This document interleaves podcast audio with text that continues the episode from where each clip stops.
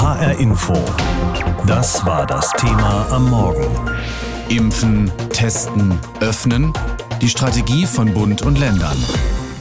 Heute Nachmittag beraten Sie wieder die Bundeskanzlerin und die Regierungschefs und Chefinnen der 16 Bundesländer. Und wenn sie fertig sind, dann werden wir wissen, welche Freiheiten wir vielleicht unter welchen Umständen wiederbekommen, welche Unfreiheiten wir weiter ertragen müssen und wie die Regierenden dafür sorgen wollen, dass es zwischen diesen beiden Polen einen verantwortbaren Mittelweg gibt.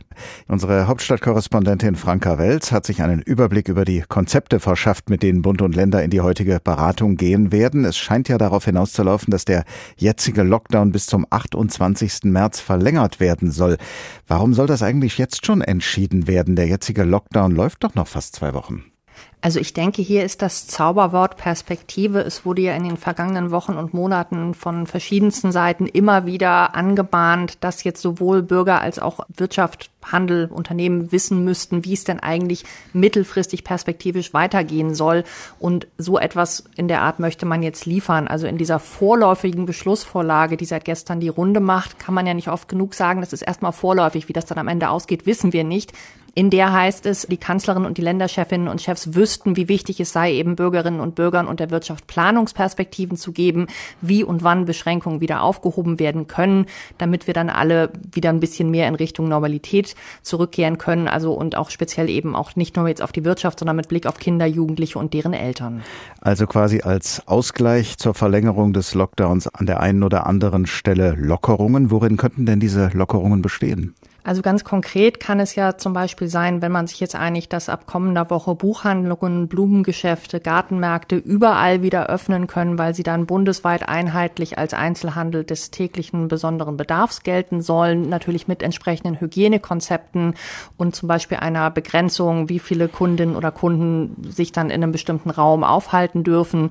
Auch die sogenannten körpernahen Dienstleistungsbetriebe wie Kosmetikstudios oder auch Fahrschulen könnten dann mit entsprechenden Hygienekonzepten wieder öffnen. Voraussetzungen hier ein tagesaktueller Covid-19-Schnelltest oder Selbsttest der Kunden und natürlich ein Testkonzept für das Personal.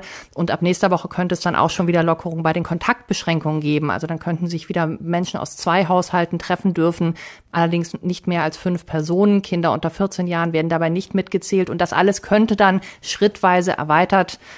werden in Regionen, wo, so sieht es diese Vorlage vor, die Inzidenz unter 35 beziehungsweise 50 Neuinfektionen auf 100.000 Einwohner innerhalb von einer Woche sinkt.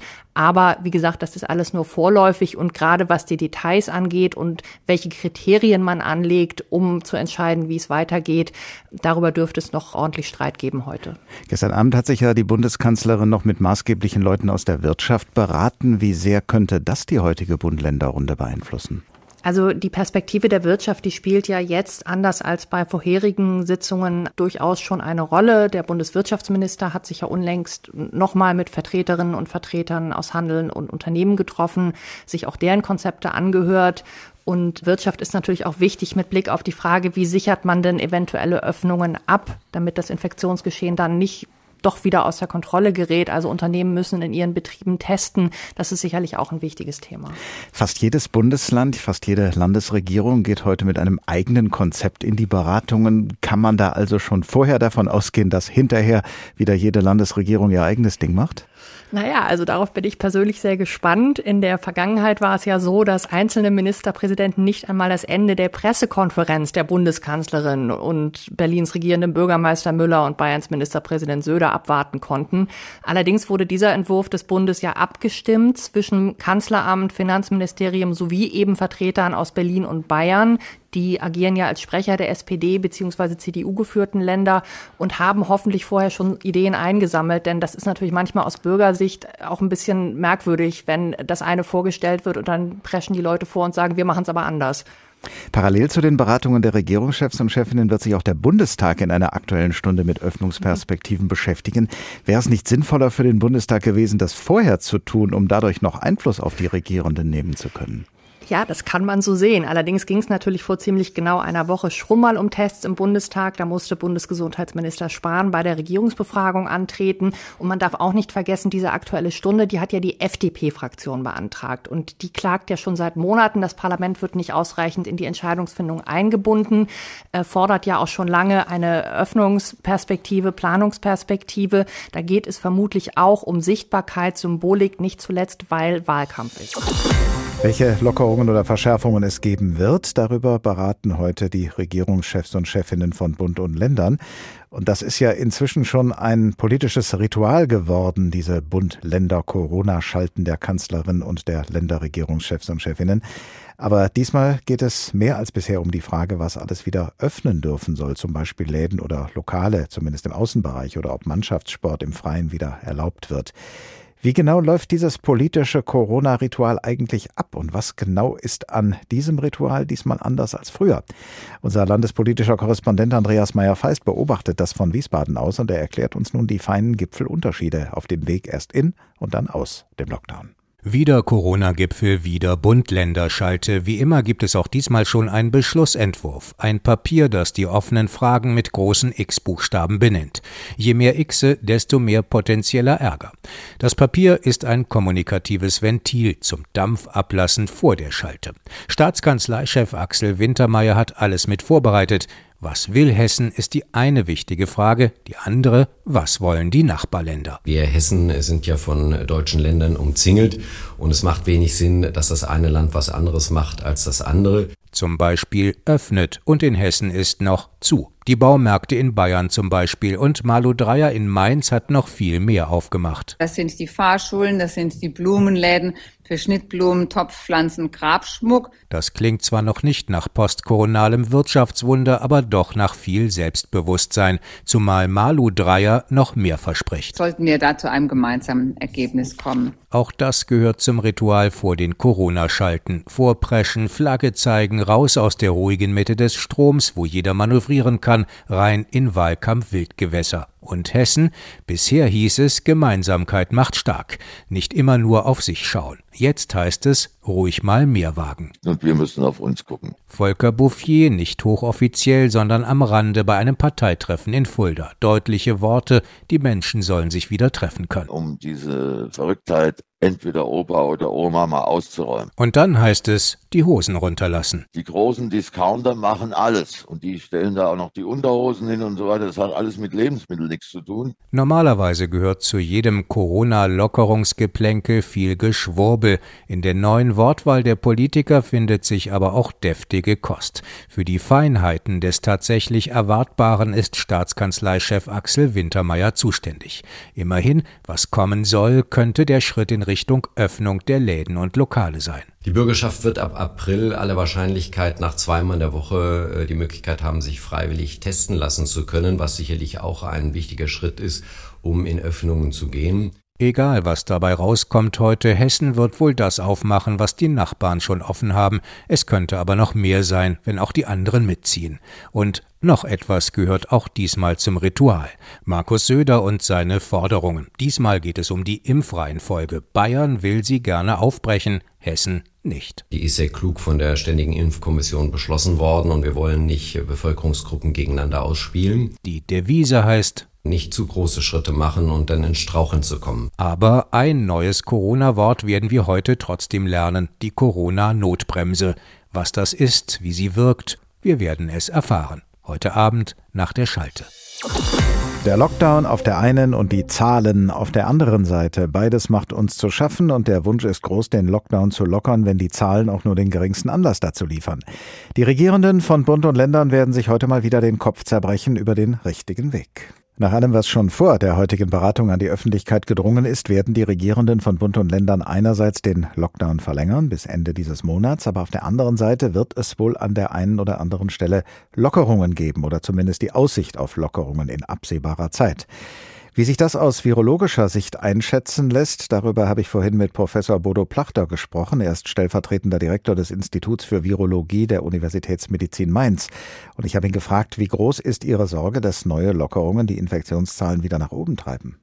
Naja, das muss man sehr genau beobachten. Das Problem ist sicherlich überall dort, wo man kontrollieren kann, wo man die Hygiene einhalten kann. Da wird man natürlich auch einen kontrollierten Bereich haben. Meine Sorge ist eher, dass jetzt so ein bisschen der Druck steigt, vieles wieder zu tun und man eher unvorsichtig wird.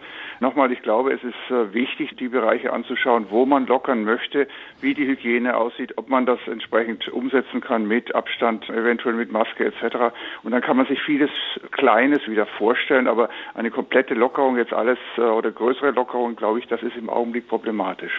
Viele sehen ja schon folgendes Szenario vor ihrem geistigen Auge. Es wird jetzt gelockert und in zwei oder drei Wochen steigen die Zahlen wieder so stark an, dass man schon wieder fast alles schließen muss. Würden Sie den politisch Verantwortlichen empfehlen, lieber noch eine Weile bei den jetzigen Einschränkungen zu bleiben?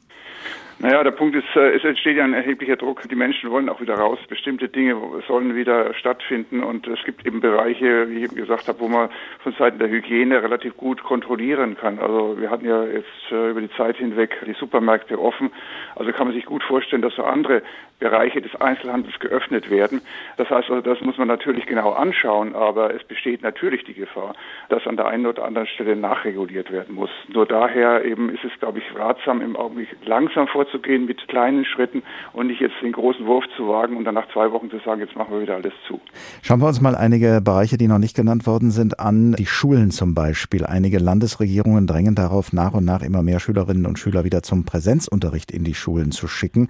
Wie gefährlich ist das aus Ihrer Sicht? Ja, das ist eben genau so ein Bereich, den man sehr gut überwachen kann und wo auch in der Vergangenheit relativ wenig passiert ist.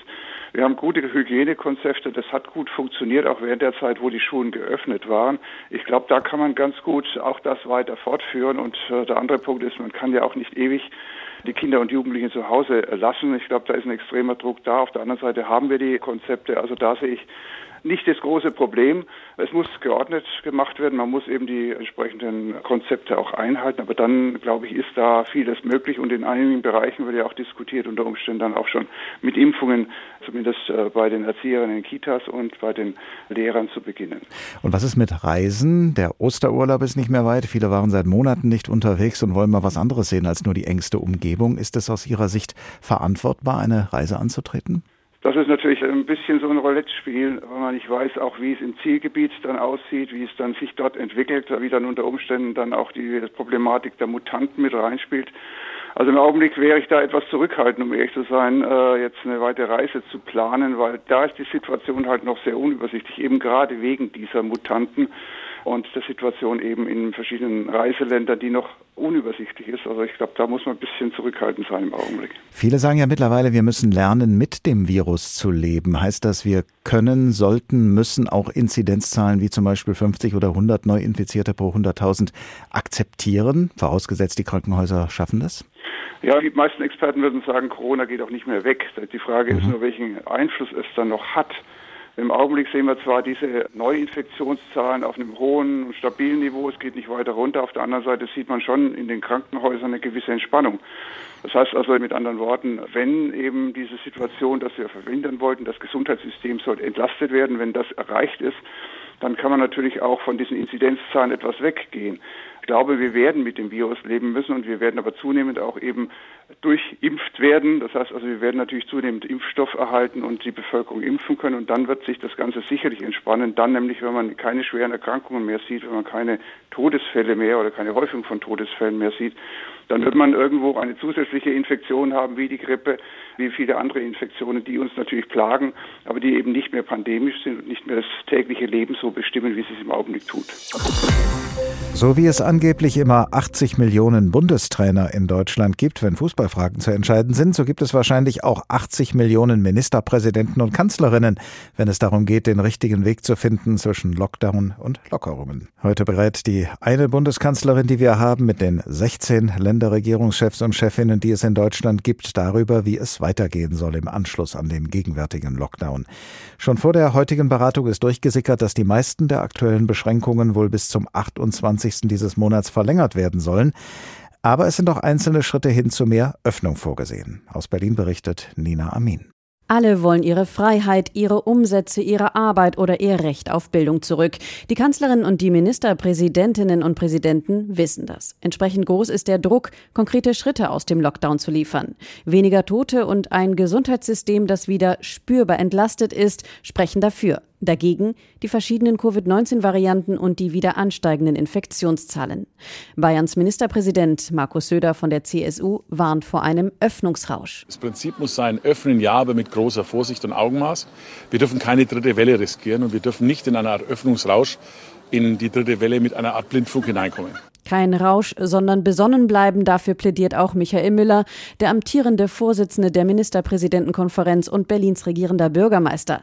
Die Zahlen seien immer noch sehr hoch, bei allen Erfolgen der letzten Monate. Nur wir haben ja weitere Möglichkeiten, jetzt auch äh, mit der Pandemie umzugehen. Durch das Impfen, durch Tests und Selbsttests vor allen Dingen, die jetzt auch kommen, haben wir einen Maßnahmenmix, der uns zur Verfügung steht. Und deswegen glaube ich, ist es auch sachgerecht, jetzt über Lockerungen zu sprechen. Öffnen mit Vorsicht. Das plant die Regierung offenbar mit Hilfe von Stufenplänen. Ein Entwurf liegt dem ARD Hauptstadtstudio vor. Danach sollen sich ab Montag wieder mehr Menschen miteinander treffen dürfen. Nach den Friseuren sollen auch gar Gartenmärkte oder Fahrschulen unter strengen Auflagen wieder öffnen. SPD-Familienministerin Franziska Giffey ist mit dieser Reihenfolge allerdings nicht einverstanden. In der Tat, wenn wir über Baumärkte, Flugschulen, Hundeschulen sprechen und noch nicht mal die 7, 8, 9 Klässler eine Perspektive haben, es kann nicht sein, dass äh, Hunde früher in die Schule gehen als Kinder und Jugendliche. Für Giffey, viele Eltern, Kinder und Jugendliche hat Priorität, dass der Wechsel- oder Präsenzunterricht für Grundschüler auf höhere Jahrgänge ausgeweitet wird. Schnelltests, kostenlos und regelmäßig, sollen dabei helfen. NRW-Ministerpräsident Armin Laschet verspricht sich viel vom Testen. Wenn der Inzidenzwert von 35 nicht erreicht werde, brauche man andere Mittel, die Pandemie unter Kontrolle zu halten. Mit dieser großen Palette, Inzidenzwerte im Blick, plus drei Bausteine, testen, impfen, digitale Lösung, haben wir die Möglichkeit, auch zu vorsichtigen Öffnungen zu kommen, Testen, impfen, öffnen und Kontakte nachvollziehen. Die Zahl 35 findet sich aber auch im Entwurf. Dort heißt es, erst wenn innerhalb einer Woche oder länger die Zahl der Neuinfektionen unter 35 liegt, gibt es weitere Öffnungen für Kinos, Opern oder Restaurants mit Terrasse. Im Moment liegt die bundesweite 7-Tages-Inzidenz deutlich über 60. Und so zeichnet sich schon vor dem Treffen ab, dass die Kanzlerin und die Regierungschefinnen und Chefs auch dieses Mal wieder über Zahlen verhandeln. HR Info. Das Thema. Wer es hört, hat mehr zu sagen.